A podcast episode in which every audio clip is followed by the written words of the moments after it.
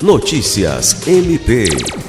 O Procurador-Geral de Justiça Danilo Lovisaro do Nascimento reuniu-se nesta segunda-feira 31 com promotores de justiça que possuem atribuição nas áreas da infância e juventude e saúde, além do núcleo de atendimento psicossocial na Terra, para tratar do caso da mulher em situação de rua que deu à luz na calçada, em frente à maternidade Bárbara Eliodora, em Rio Branco.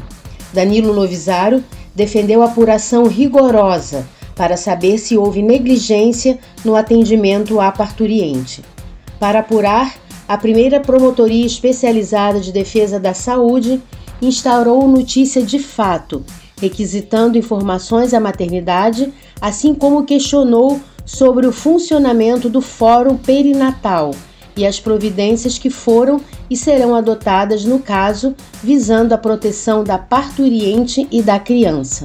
Lucimar Gomes, para a Agência de Notícias do Ministério Público do Estado do Acre.